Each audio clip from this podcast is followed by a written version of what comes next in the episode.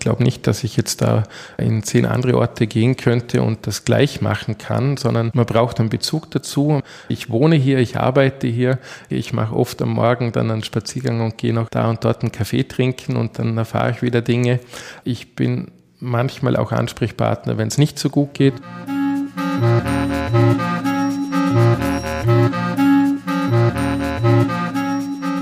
Hallo und willkommen zu einer neuen Folge von Morgenbau. Ich bin Anne Isop. Ich begrüße euch zu diesem Podcast mit Gesprächen zum nachhaltigen Bauen. In der heutigen Folge geht es nicht um ein einzelnes Gebäude, sondern es geht gleich um eine ganze Straße. Es geht um die Frage, wie kann man eine verödete Straße wiederbeleben? Darüber spreche ich mit Markus Schadenbauer. Er ist Projektentwickler. Er lebt in Hohenems, das ist eine Kleinstadt in Vorarlberg. Hier wohnt und arbeitet er ganz in der Nähe von der Marktstraße, von der Straße, um die es gleich im Gespräch geht. Diese Straße ist schnurgerade mit einer geschlossenen Bebauung links und rechts vom Fahr- und Gehweg. Bis vor gar nicht so langer Zeit fuhr hier noch der Schwerlastverkehr durch. Es war laut und dreckig, es gab kaum mehr Geschäfte und wohnen wollte hier eigentlich auch kaum mehr wer. Obwohl diese Straße mitten in der Innenstadt von Hohenems liegt. Davon ist heute nichts mehr zu spüren. Ganz im Gegenteil, die Straße, das ganze Viertel ist belebt. Es gibt viele kleine, feine Geschäfte, die die Straße säumen. Darüber wird gewohnt und dahinter in den Hinterhöfen ebenso. Gelungen ist diese Kehrtwende zum einen dadurch, dass der Schwerlastverkehr umgeleitet wurde. Gelungen ist dies aber auch durch das persönliche Engagement von Markus Schadenbauer, er scheint wirklich ein gutes Gespür zu haben für den Umgang mit den Menschen, ob jetzt Eigentümer, Bewohner oder Geschäftstreibender, ebenso wie ein gutes Gespür für das Bauen, also für die alte Bausubstanz ebenso wie für moderne Architektur. Vor unserem Gespräch bin ich durch die Marktstraße geschlendert und ich kann nur sagen, es ist wirklich schön hier.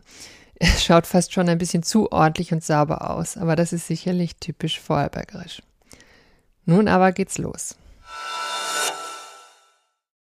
Guten Morgen, Herr Schadenbauer. Ja, guten Morgen, hallo. Schön, dass ich hier sein darf. Ich möchte heute mit Ihnen über die Marktstraße in Hohenems sprechen. Wir sind hier in der, ich glaube, Harachgasse, Harachgasse heißt es. Ist genau nicht, richtig. Nicht ja. weit weg von der Marktstraße. Ähm, in einem Vortrag haben Sie gesagt, dass vor nicht allzu langer Zeit in der Marktstraße gerade mal 200 Menschen gewohnt haben. Stimmt das? Genau, richtig, ja. Also im, sogar im weiteren Umfeld waren, war eine sehr überschaubare Anzahl von Bewohnern. Für eine Stadt, die fast 17.000 Einwohner hat, ist das eine, im, im Zentrum eine sehr überschaubare Anzahl. Wie viel wohnen jetzt hier?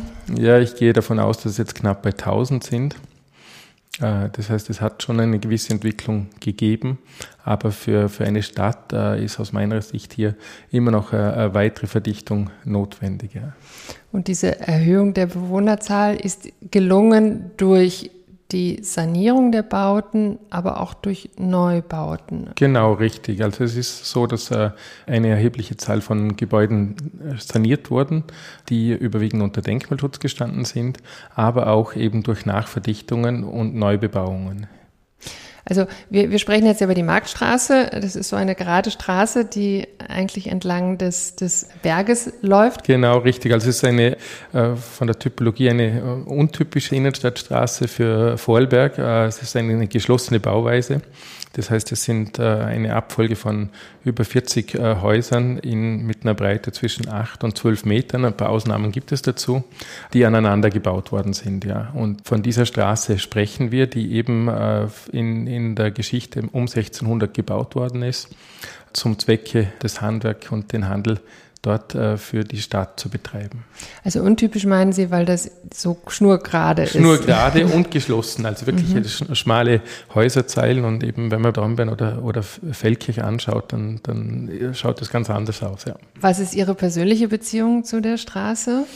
Die Beziehung ist einfach über die Jahre hinweg gewachsen. Ich bin äh, über meine Frau hier nach Hohenems gekommen und habe mich mit der Geschichte der Stadt auseinandergesetzt. Und die Marktstraße hat äh, zu der Zeit, wo ich gekommen bin, eigentlich einen sehr verfallenen Eindruck gemacht. Äh, es ist immer wieder mal so eine Aussage gefallen, man fühlt sich wie in Ostdeutschland vor der Wende und so ähnlich hat es auch ausgesehen. Es hat kaum noch äh, Geschäfte gegeben, die da waren und die Fassaden sehr heruntergekommen und man muss sich vorstellen, dass hier äh, früher der ganze Schwerlastverkehr durch diese Straße gelaufen ist, bis zum Jahr, ich glaube, etwa 2009, 2010. Und äh, da ist es eben so gewesen, dieser Schwerlastverkehr hat natürlich verursacht, dass eben die Straße einfach sehr unangenehm wurde und die Leute, die drinnen gewohnt haben, der wo konnte, hat eben die Straße verlassen. Äh, für Handel und Handwerk war das auch nicht mehr attraktiv und es ist äh, eben so weit gegangen, dass sogar Hausbewohner eben straßenseitig die Türen geschlossen hielten oder zugemauert haben und den Zugang von der rückwärtigen Seite gemacht haben. Die Stadt und das Land haben hier eine sehr weitreichende Entscheidung getroffen, dass eben, äh, dass es hier eine Stadtumfahrung braucht. Mit dieser Umsetzung dieser, dieser Stadtspange hat man dann plötzlich gesehen, wie tot die Innenstadt, insbesondere die Marktstraße war. Das heißt, ich habe da am Anfang Frequenzmessungen gemacht, äh, wobei man das nicht wirklich so bezeichnen kann, weil man ist wirklich da gestanden. Und da war niemand, oder? Und, und wir hatten eine Tagesfrequenz von 360 Personen in etwa. Äh, über die Länge der Marktstraße hat das bedeutet, wenn unten am unteren Eck jemand in die Marktstraße eingetreten ist, dann ist der andere gerade oben um die Kurve herum. Also man hat nie jemanden gesehen. Äh, so hat sich auch angefühlt. Und mit dieser Situation, dass eben die Marktstraße jetzt wirklich äh, beruhigt war, so gesehen beruhigt war, ist äh, auch eben das Bundesdenkmalamt zu dem Schluss gekommen, dass sie neben der Unterschutzstellung des jüdischen Viertels, das ja schon einige Zeit vorher unter Schutz gestellt worden ist, äh, eben auch die Marktstraße äh, unter Ensembleschutz stellen wollen. Und das hat unter den Hauseigentümern noch für mehr Aufregung gesorgt, weil eben äh, man das Gefühl hatte, jetzt kann gar nichts mehr passieren mhm. da drinnen. Das war eigentlich ein Wendepunkt, muss man sagen, weil man gewusst hat, okay, äh, die Straße, also die Häuser dürfen nicht abgerissen werden, gleichzeitig eben was tun damit. Und äh, diese Überlegung, die, äh, die hat viele beschäftigt, aber auch sehr viel glaube ich, schon auch Verzweiflung da gewesen, vor allem bei den Hausbewohnern, weil was kann man damit tun? Und äh, da ist eben auch der Wille, etwas zu verkaufen, auch sehr groß gewesen, muss man, muss man auch sagen. Also der, wo konnte, hat, äh, verkauft. hat, hat äh, oder hätte gerne verkauft, genau. Und eben aber Käufer zu finden damals war für diese Straße auch nicht ganz so einfach. Und das, was wir uns überlegt haben für die Marktstraße, ist eigentlich die, wie können wir das zu einer Belebung bringen? Aber darf ich mal zurückfragen? Also war jetzt diese Idee, hier eine belebte, ich sag mal, Einkaufsstraße hm. zu machen, war das die Grundmotivation? Also ich, ich, möchte so ein bisschen zurück zum hm, Anfang. Warum okay. beschäftigt man sich mit der Straße? Das haben Sie ein bisschen erklärt, ja, ja. ja dass man jetzt halt nach, danach gesucht hat, wie kann man diese wieder beleben und auch dann die Häuser, also neue Bewohner mhm. hier hinbringen und neue Geschäfte. Aber wie, wie, sind Sie persönlich jetzt dazu gekommen oder Ihr Unternehmen, da was vorzuschlagen, sage ich jetzt mal? Ja, also grundsätzlich ist es einfach dieses geschichtliche Interesse an dieser, an dieser Stadt und das ist in dieser Innenstadt einfach sehr gut noch ablesbar. Also und eben durch das, dass eben dieser Verkehr da war und wenig an Neubauten entstanden sind, hat äh, die, diese Stadt für mich eine Innenstadtstruktur, die es irgendwo anders einfach nicht gibt. Und wenn Sie durch die Marktstraße laufen, dann sehen Sie einfach, das ist eine geschlossene Häuserzeile, die nahezu durchgängig aus der gleichen Zeit stammt. Und das finde ich sehr faszinierend. Und hier ein, äh, etwas in diese aktuelle Zeit zu bringen und, und äh, wieder zu attraktivieren, das war ein, ein großer Anreiz dazu, ja. Und was waren so, was war, war das Bild, was Sie hatten? Hatten Sie ein klares Bild davon ja, am Anfang? Ja, es ist natürlich so, Hohenems hat vier Innenstadtquartiere. Das eine ist eben der, der Schlossplatz, der mit dem Renaissancepalast wirklich äh, sehr bedeutend ist, aber auch schon immer eigentlich gut belebt war und äh, ist geeignet für große Veranstaltungen. Es hat ja von der Dimension her ist der Platz, ich glaube, der größte Innenstadtplatz in Vorarlberg, weil er einfach eine militärische Funktion haben sollte für die äh, Ritter oder Grafen zur damaligen Zeit, eigentlich überproportional auch groß ist und deshalb eben auch dafür geeignet ist, große Veranstaltungen zu machen.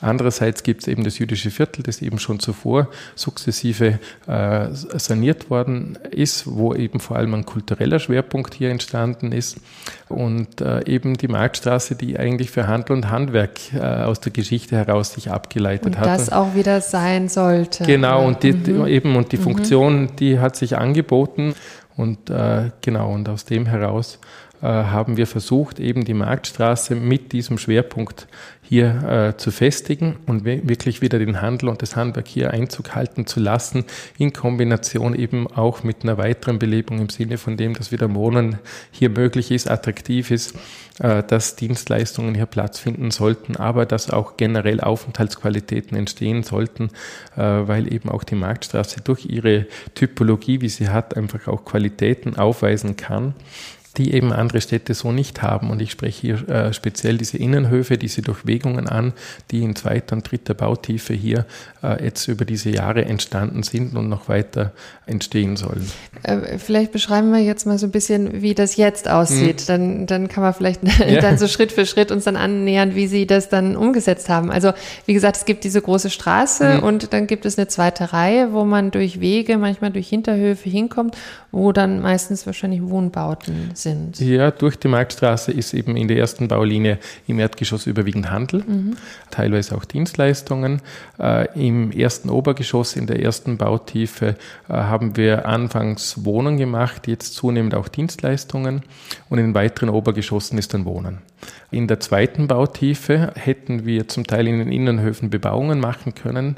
Das äh, haben wir aber dann nicht gemacht und haben versucht, eben diese Innenhöfe freizuspielen, da öffentliche Aufenthaltsqualität zu schaffen. Das heißt, die, es gibt zum Teil Cafés drinnen, zum Teil einfach Plätze, Brunnen, äh, wo man auch verweilen kann. Und eben in diesen zweiten Bautiefen ist überwiegend Wohnen. Und die dritte Bautiefe ist die jüngste Bautiefe, äh, die jetzt auch entstanden ist, wo überwiegend eigentlich nur noch Wohnen äh, stattfindet.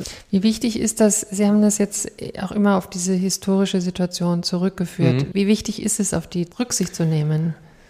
Bei so einer Entwicklung? Ich glaube, das macht die Identität äh, der Stadt äh, wirklich aus und äh, ich glaube auch, das ist der Grund oder der wesentliche Grund, warum gerade jetzt auch Hohenems eben so populär geworden ist, weil eben dieses historische ablesbar ist, aber eben in eine Gegenwart transformiert ist, die total annehmbar ist für die Bevölkerung und, und für die Besucher.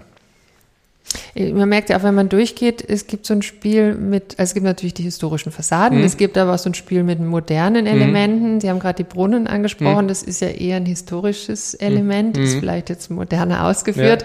Ja. Äh, es gibt ja auch dieses Spiel in der baulichen Umsetzung dann.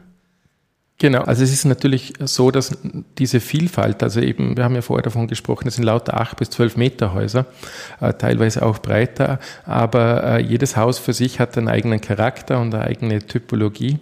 Und äh, darum war es auch wichtig, im Rahmen von dieser Sanierung eben mit unterschiedlichen Architekten äh, die Gebäude umzusetzen, um eben auch diese, diese Differenzierung auch klar ab ablesbar zu haben, auch in der Gegenwart ablesbar zu haben und darüber hinaus, wenn es zu Nachverdichtungen gekommen sind, wir sitzen ja gerade in so einem Haus, äh, dass die äh, einen architektonischen Anspruch haben, wenn man in die Zukunft schaut, dass man sagt, okay, dieses Gebäude ist vielleicht genauso erhaltenswert, wie wir das heute sehen mit den Häusern, die um 1600, 1700 erbaut worden sind. Und äh, eben diese Nachverdichtungen, dass die entsprechend hochwertige Qualität haben müssen, einerseits in der Architektur, aber auch andererseits in der Materialität, war für uns eben auch klar, damit es auch in Summe zusammenpasst. Wie, wie fängt man das an? Also man hat jetzt diese Straße und also sozusagen es war schon das Ziel, jetzt alle irgendwie zu sanieren und zu beleben, aber war das am Anfang klar? Man fängt ja wahrscheinlich erstmal klein an. Oder? Ja, tatsächlich. Es ist so, dass wir das äh, dass das sequenziell begonnen hat. Am Anfang mit dieser Gesamtidee, die, die es sehr wohl gegeben hat, aber es, es war so, dass das in Schritten umgesetzt worden ist. Man hat gewusst, okay, wenn man hier in der Marktstraße was saniert, äh, dann kann man nicht nur ein Haus kaufen, sondern man kann drei, vier, fünf Häuser kaufen. Weil die gerade alle zum Verkauf Genau, richtig, ja, genau, richtig. Und äh, eben, das heißt, wenn man dieses Bild vor Augen hat, war es natürlich notwendig, dass nicht nur ein Geschäft kommt, sondern dass mehrere kommen. Und diese Gesamtvision äh, und, und diese Entwicklung äh, zu kommunizieren, das war ja auch ein wichtiges Element. Also zu sagen, okay, wenn jetzt äh, der, der erste Laden, der da gekommen ist, war ähm, ein Bioladen beziehungsweise ein Modegeschäft.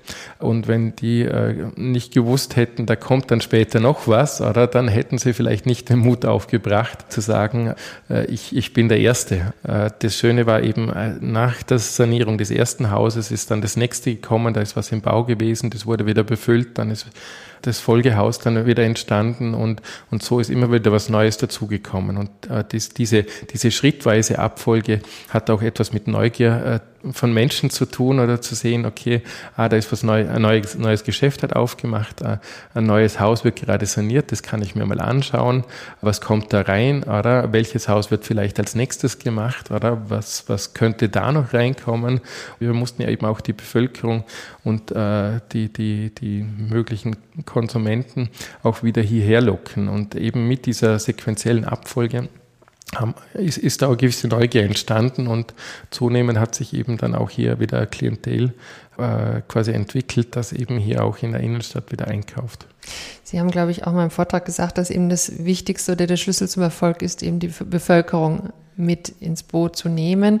Ich glaube, Sie haben da wahnsinnig viel Energie reingesteckt, also von irgendwelchen Festivals, Führungen, ich weiß nicht, können das vielleicht ja, noch ergänzen? Ja, äh, das ist irgendwie äh, einerseits ist es zufällig auch entstanden, äh, aber eben mit der Zeit haben wir dann auch gemerkt, wie wichtig das da einfach auch ist. Äh, das hat einfach aus dem heraus hat sich ergeben, dass einfach ein Haus saniert worden ist und einfach die Leute gefragt haben, oh, kann man das überhaupt sanieren? Wie schaut denn das drinnen aus? Oder? Und dann haben wir halt dann Baustellungen, Führungen gemacht, oder? Und äh, so hat sich das dann entwickelt und teilweise, sage ich mal, in der, in der Blütephase war es dann so, dass wirklich wöchentlich Führungen stattgefunden haben, wo man dann eben auch auch erklärt hat, was, wie das Haus saniert wird, äh, was da drinnen passiert, äh, was für Geschäfte wir drinnen haben wollen. Und das waren für uns auch die Transporteure. Äh, und da ist eben die Bevölkerung ein, guter Transporteur, die sagen, okay, wir wollen hier einen Blumenladen haben, oder? Und, und dann hat sich das herumgesprochen, oder? Das, und, und wir haben einen Blumenladen gesucht und wir haben einen Blumenladen gefunden. Und wir haben das nicht gefunden über Inserate, sondern wir haben das immer über Mundpropaganda hat das funktioniert. Oder? Und genau äh, deshalb ist für mich eben auch die Bevölkerung da ein Schlüssel zum Erfolg. Und die Bevölkerung hat sich diesen Blumenladen gewünscht. Nicht der Vermieter hat sich das gewünscht, sondern die Bevölkerung hat sich das gewünscht. Äh, und das ist äh, ganz was anderes. Aber äh, gehört das zum normalen Jobprofil eines Projektentwicklers, all dies zu machen, um sowas zu, voranzutreiben? Das muss jeder für sich beurteilen, aber äh, hier in diesem Ort haben, hat es so funktioniert. Oder? Und ich glaube schon, dass das sehr wichtig war für den Erfolg äh, dieser, dieser Umsetzung. Aber man kann, glaube ich, schon sagen, dass die, dieses Werk schon viel auf der Initiative von Ihnen als Person und Ihres Unternehmens. Ich glaube schon, dass, dass, es ein Gesicht äh, dafür braucht. Also das äh, glaube ich schon. Also ich glaube nicht, dass ich jetzt da äh, in zehn andere Orte gehen könnte und das gleich machen kann, sondern man braucht einen Bezug dazu. also ich wohne hier, ich arbeite hier, ich brauche das Auto ganz wenig. Ich mache oft am Morgen dann einen Spaziergang und gehe noch da und dort einen Kaffee trinken und dann erfahre ich wieder Dinge. Ich bin manchmal auch Ansprechpartner, wenn es was, wenn es nicht so gut geht oder wenn Themen anstehen. Und ich glaube, sowas so eine Funktion ist einfach sehr eng mit einem Ort verbunden und, und deshalb kann man das, äh, sag ich mal, wenn man jetzt klassische Projektentwicklung im Großen dann sieht, äh, das kann ich nicht überall machen, oder? Spannend. Also das heißt, dieses können, können auch Sie nicht jetzt einfach auf andere Orte übersetzen, ja. oder? Also es ist so, dass ich aktuell schon für andere Gemeinden äh, Dinge tue, aber ich glaube dann schlussendlich äh, braucht es da eine gute Seele auch im Ort oder, oder in der Gemeinde, die das dann weiter äh, betreibt, dieses Stimmungsbild der Bevölkerung aufzunehmen, die Wünsche der Bevölkerung aufzunehmen, das in dieser Intensität zu betreiben, glaube ich schon, dass man da dann in diesem Ort äh, Menschen einphasen muss, die das dann auch äh, quasi als Bewohner im Ort dann auch leben. Also mir ist es nicht egal, wenn irgendwo in der Marktstraße ein, ein Geschäft zugeht. Ich möchte auch nicht, also es, beispielsweise es gibt ja Orte, wo in der Einkaufsstraße fünf Optiker sind, oder, äh, Ähnliches hätten wir mit Bioläden in der Marktstraße gehabt. Wir hätten mindestens drei Bioläden aufmachen können, äh, haben wir aber bewusst nicht gemacht. Wir wollen, dass es diesem einen Geschäft gut geht äh, und wollen auf das schauen und, und dafür äh, müssen wir halt manchmal auch Nein sagen, oder? Und, und jetzt ein einzelner Nutzer oder ein einzelner Vermieter schaut vielleicht nicht so darauf. Noch eine Frage zum Finanziellen. Hm. Ich glaube, Sie haben jetzt nicht selber alle Häuser gekauft und hm. umgebaut, hm. oder? Wie sah das aus? Weil ja auch sehr hohe Standards hm. dann an die Sanierung gelegt ja. wurden. Es ist natürlich so, dass die Häuser, also die Häuser wurden gekauft. Hier zum Beispiel in diesem Haus von uns haben wir die Liegenschaft angekauft, uns überlegt, was können wir tun, haben äh, überlegt, mit welchen Architekten könnten wir hier arbeiten, haben dann mit ihm gemeinsam hier das Konzept ausgearbeitet, welche Nutzungen hier sind, Altbau, Neubau mit Innenhofsituation, also sehr spannende Situation und haben gesagt, okay, und haben dann Wirtschaftlichkeit darüber gelegt und dann haben wir Investoren gesucht, private Investoren und äh, die haben sich dann an diesem Projekt beteiligt und für die habe ich das dann umgesetzt und betreue das Projekt. Unser Unternehmen betreut dann das Projekt eben auch über die Fertigstellung hinaus. Und wir schauen eben, dass wir eben im, im Sinne dieser Gesamtentwicklung äh, das weiterhin in der Hand haben. Ja. Aber wir reden ja über nachhaltiges Bauen. Mhm. Ich glaube, Sie haben schon hohe ökologische Standards auch an die Sanierungen gesetzt, soweit Ihnen das möglich war. Ja, also ich denke mal, vor allem Altbau sanieren ist ja generell sehr nachhaltig und aus diesem geschichtlichen Bewusstsein äh, ein Haus zu erhalten, ist das nachhaltige Thema von Anfang an, hat das äh, eine wichtige Rolle gespielt in, in vielfältigster äh, Form. Einerseits eben Nachhaltigkeit des Bauens selbst, oder dass wir eben die Materialien, die wir da hatten, an diesen alten Häusern, es ist ja nicht alles quasi wiederverwendbar gewesen, aber wir haben zum Teil alte Türen, die wir in dem einen Haus nicht mehr nutzen konnten, in, einem, in ein anderes Haus quasi äh, dann dort äh, einbauen können. Wir haben äh, Häuser, die im Umfeld abgerissen wurden, wo noch ein vernünftiger Biberschwanzziegel oben war, haben wir die runtergenommen und haben sie in der Marktstraße dann wieder verwendet. Also auch das Dachbild, wenn, das, wenn man von oben drauf schaut, dass das ein bisschen vielfältiger ist. Äh, auf solche Dinge haben wir geachtet. Wir haben auch geschaut, dass wir beispielsweise, äh, bei uns gibt es keine Kunststofffenster, logischerweise. Bei uns gibt es Holzfenster, wo man auch die, die Holzmaserungen sieht, also lasierte Fenster, keine lackierten Fenster. Wir haben einfach äh, keine Styroporfassaden. Äh, wir haben einfach schon auf die Materialität geachtet. Die Häuser werden äh, mit Nahwärme versorgt. Das heißt, wir haben hier im Ort eine Biomasse-Nahwärmeversorgung mit Hackschnitzel. Ich glaube, auch die, die Nutzungsmodelle von den einzelnen Geschäften ist ein wesentliches nachhaltiges Modell, weil einfach hier weg von diesen Filialisten wir hier die Möglichkeit geschaffen haben, dass wir wieder sehr regionale Wertschöpfungsketten und, und ähm, Lieferketten hier erzeugen konnten. Oder wenn man weiß, dass äh, in der Floristik überwiegend Blumen aus Afrika und, und aus Holland kommen, dann hat unser Blumenladen hier in Hohenems äh, ein kleines Blumenfeld oder jetzt mittlerweile ein größerer Acker am Alten Rhein, wo sie Blumen selber anbauen und zumindest einen gewissen Anteil eben hier äh, selber produzieren. Und das ist ganz was anderes. Und da gibt es eine Reihe von anderen Beispielen, wo einfach ein Bewusstsein in der Lieferkette ist. Jetzt haben Sie gesagt, es könnten noch mehr Menschen hier wohnen, also mhm. die Dichte könnte sich mhm. erhöhen. Gibt es denn hier noch Raum? Ja, es ist ja nicht so, äh, dass die Marktstraße ja fertig saniert ist. Äh, man sieht ja doch noch einige Häuser, wo, wo was getan werden kann, wobei mir das persönlich sehr gut gefällt, auch noch abzulesen, dass äh, wie die Häuser früher gebaut worden sind, wenn sie durchgehen, sehen sie ein Haus, wo man auch die, die alten Putznägel sieht und, und wirklich ja, halt wie, wie, das Haus quasi gebaut worden ist und in welchem Zustand das auch ist. Und daneben sind es noch Häuser, die, die, die, eben schon saniert und belegt worden sind. Also hier gibt es noch einiges ähm, zu, zu tun, auch gerade diese dritte Bautiefe, da gibt da es noch, noch, Platz, noch was zu tun. Mhm. Äh, genau, und äh, mhm. so mhm. wird aber sich das weiterentwickeln. Aber vielleicht möchte ich doch nochmal zum Abschluss auf dieses Bewahren des Bestandes, also jetzt mal abgesehen vom Denkmalschutz, mhm. wo man ja eh keine andere Wahl mehr hat, sage ich ja, ist es ja doch so, dass es äh, eigentlich eine Prämisse unserer Zeit ist, mit dem, was man hat, eigentlich umzugehen, bevor man es abreißt. Mhm. Jetzt heißt es immer, es ist viel zu kompliziert und oft mhm. auch zu teuer. Was, was würden Sie solchen Menschen, die das jetzt sagen, oder eher den, den Weg des Abrisses bevorzugen, mit auf den Weg geben? Ja, also ich habe ja auch schon Häuser abgerissen, also so ganz heilig bin ich auch nicht.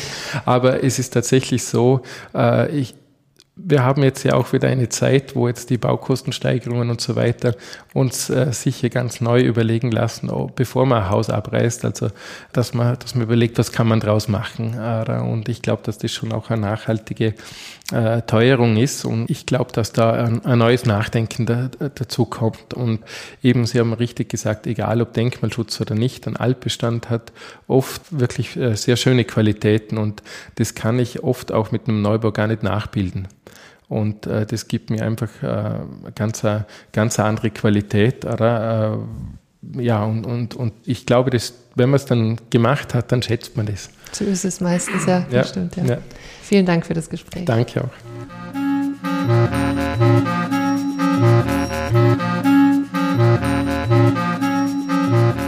Das war Markus Schadenbauer, Projektentwickler in Hohenems. Beim Reinhören in das Gespräch war ich immer wieder beeindruckt, mit welcher Ruhe und Zurückhaltung er von dem Projekt erzählt, in das doch so viel Herzblut reingeflossen ist. Es ist einfach ein tolles Beispiel, wie man sein eigenes Umfeld mit und umgestalten kann. Ein Beispiel, das sicherlich seinesgleichen sucht. An dieser Stelle möchte ich auch nochmal darauf hinweisen, dass man jetzt einen Newsletter abonnieren kann, in dem man immer wieder rechtzeitig informiert wird, sobald eine neue Folge online ist. Nun gleich zur nächsten Folge, die uns diesmal nach Thüringen führt. Hier in Thüringen steht ein von Egon Eiermann errichtetes Industriegebäude, das nun saniert wurde. Darüber spreche ich mit Elisabeth Endres. Sie ist Professorin in Braunschweig und Expertin für Energie und Nachhaltigkeit. Ich freue mich schon sehr darauf. Ich sage nun vielen Dank fürs Zuhören. Tschüss und bis zum nächsten Mal bei Morgenbau. Eure Anne Isop.